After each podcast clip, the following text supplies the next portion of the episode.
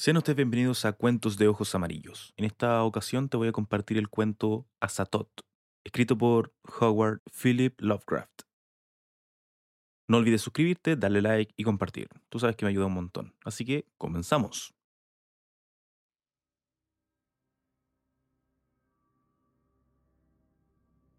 Cuando el mundo se sumió en la vejez y la maravilla rehuyó la muerte de los hombres, cuando ciudades grises se elevaron hacia cielos velados por el humo, torres altas, temibles y feas, a cuya sombra nadie podía soñar sobre el sol ni las praderas floridas de la primavera, cuando el conocimiento despojó a la tierra de su manto de belleza, y los poetas no cantaron sino a distorsionados fantasmas vistos a través de ojos cansados e introspectivos, cuando tales cosas tuvieron lugar y los anhelos infantiles se hubieron esfumado para siempre, Hubo un hombre que empleó su vida en la búsqueda de los espacios hacia los que habían huido los sueños del mundo. Poco hay consignado sobre el nombre y procedencia de este hombre, ya que eso correspondía exclusivamente al mundo despierto, aunque se dice que ambos eran oscuros. Baste saber que vivía en una ciudad de altos muros donde reinaba un estéril crepúsculo, y que se afanaba todo el día entre sombras y alborotos, volviendo a casa por la tarde, a una habitación cuya ventana no daba a campos y a arboledas, sino a un penumbroso patio hacia el que muchas otras ventanas abrían en lúgubre desesperación. Desde ese alféizar no se divisaba sino muros y ventanas, a no ser que uno se inclinara mucho para escudriñar hacia lo alto, hacia las pequeñas estrellas que pasaban. Y dado que los muros desnudos y las ventanas conducen pronto a la locura al hombre que sueña y lee demasiado, el inquilino de este cuarto solía asomarse noche tras noche,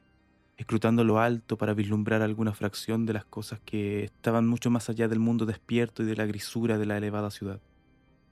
Con el paso de los años fue conociendo a las estrellas de curso lento por su nombre, y a seguirlas con la fantasía cuando, con pesar, se deslizaban fuera de su vista, hasta que al fin su mirada se abrió a la multitud de paisajes secretos cuya existencia no llegaba a sospechar el ojo mundano. Y una noche salvó un tremendo abismo, y los cielos repletos de sueños se abalanzaron hacia la ventana del solitario observador para mezclarse con el aire viciado de su alcoba y hacerle partícipe de su fabulosa maravilla. A ese cuarto llegaron extrañas corrientes de medianoches violentas,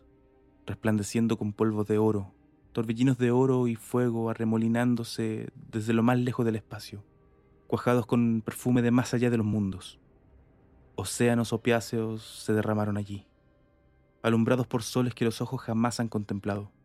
albergando entre sus remolinos extraños delfines y ninfas marinas de profundidades olvidadas. La infinitud silenciosa giraba en torno al soñador, arrebatándolo sin tocar siquiera el cuerpo que se asomaba con rigidez a la solitaria ventana, y durante días no consignados por los calendarios del hombre, las mareas de las lejanas esferas lo transportaron gentiles a reunirse con los sueños por los que tanto había porfiado los sueños que el hombre había perdido. Y en el transcurso de multitud de siglos, tiernamente, lo dejaron durmiendo sobre una verde playa al amanecer, una ribera de verdor, fragante por los capullos de loto y sembrado de rojas calamitas.